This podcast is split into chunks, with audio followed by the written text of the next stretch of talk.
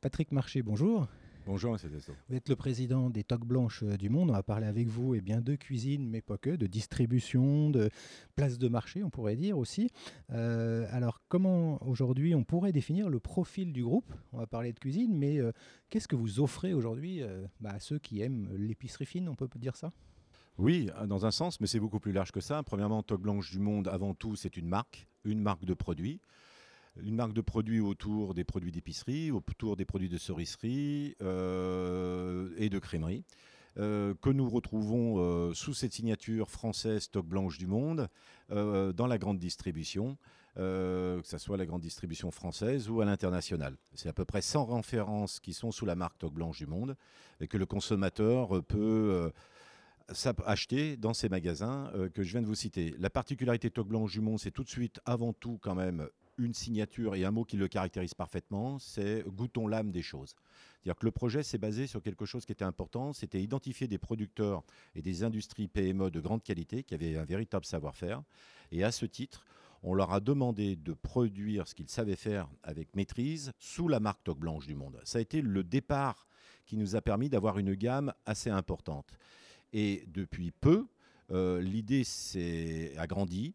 Et maintenant, nous sommes dans une orientation de créer, de, nous venons de créer un groupe de food premium avec l'acquisition euh, d'une première unité de production qui s'appelle Unish Fish Food, qui est un major du saumon. Et nous continuons notre parcours avec une autre acquisition sur le premier semestre 2022 dans le domaine de la salaison. Notre objectif, c'est de consolider l'ensemble des choses et de proposer aux consommateurs un vrai produit qui respecte l'environnement, qui respecte un terroir et qui permet de redonner le bon goût de ce que nous mangeons au quotidien. Euh, justement, comme pour toutes les entreprises, euh, euh, l'année 2020 a été exceptionnelle, je dirais au vrai sens du terme, c'est-à-dire qu'on n'avait pas prévu de, vivre ce, ce type d'année. Comment on s'adapte dans cette période-là et qu'est-ce que vous en avez retenu, vous, comme chef d'entreprise, en termes d'organisation, de logistique? Il y a eu plein de choses qui ont été modifiées. Euh, bah, premièrement, nous, on a quand même été privilégiés en étant dans l'agroalimentaire, euh, en sachant que je dis souvent, on parle beaucoup de digitalisation, d'autres choses, d'autres technologies, mais on mange. Donc pendant cette période de Covid, bah, la consommation a continué, mais simplement les circuits de distribution ont changé. Donc sur la partie de grande distribution qui représente 90% euh, de notre activité, bah, les consommateurs sont allés chercher au plus près de chez eux, donc dans les magasins, les produits. Ça nous a simplement fait accélérer autre chose chez nous, remis en question la partie digitalisation, avec l'accélération et de la mise en place de notre site en ligne qui permet de livrer en 48 heures le consommateur sur tout le territoire français.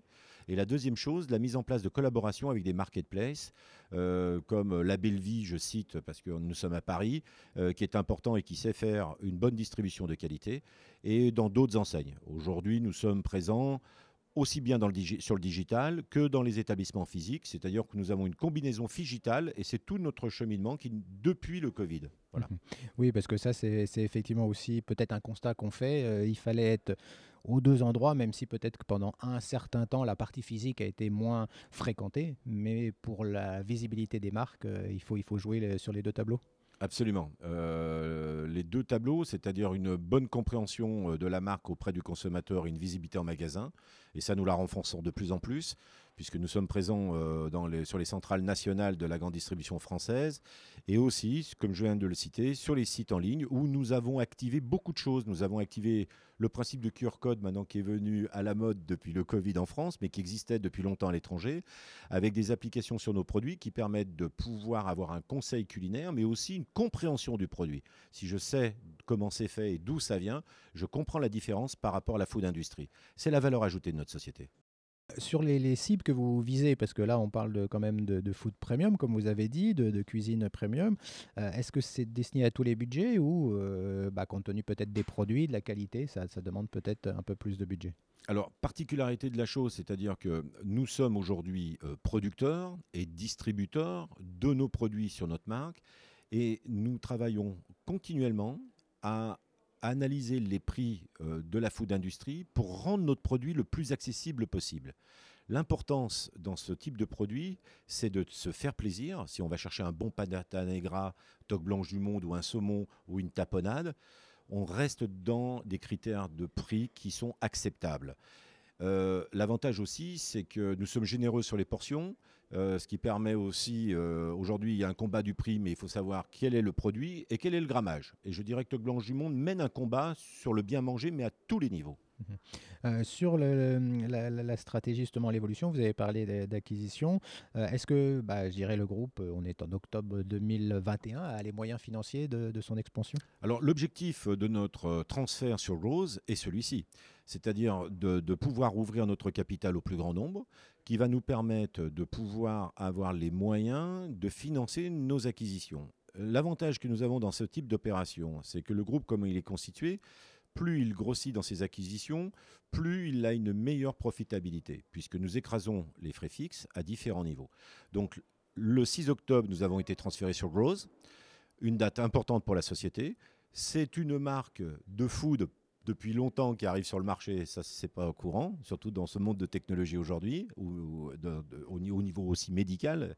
Euh, et euh, nous avons aujourd'hui l'ambition de faire des opérations d'augmentation de capital euh, successives qui va permettre d'avoir une table de capi attrayante et de rendre, je dirais, un cours qui va se constituer petit à petit mais surtout qui sera aligné avec euh, des objectifs clairs et nets, comme euh, le marché nous le demande, et une profitabilité euh, globale, en sachant que les activités que nous avons achetées sont déjà profitables, une profitabilité globale qui arrive à partir de 2023 sur l'ensemble du groupe. Euh, c'est vrai qu'il y a des tas d'applications euh, américaines qu'on ne citera pas et où les premières offres sont pas sur de, effectivement de la cuisine premium, loin de là. Euh, il y, a vraiment sur la partie digitale, il y a un potentiel important pour justement rendre de plus en plus accessible, puisque finalement, quand vous parliez de région, on a beaucoup de produits de qualité, simplement, ils ne sont pas forcément accessibles immédiatement. Oui, en fin de compte, euh, la France euh, a cette, euh, cette chance-là, comme d'autres pays du sud de l'Europe, d'avoir des produits de grande qualité.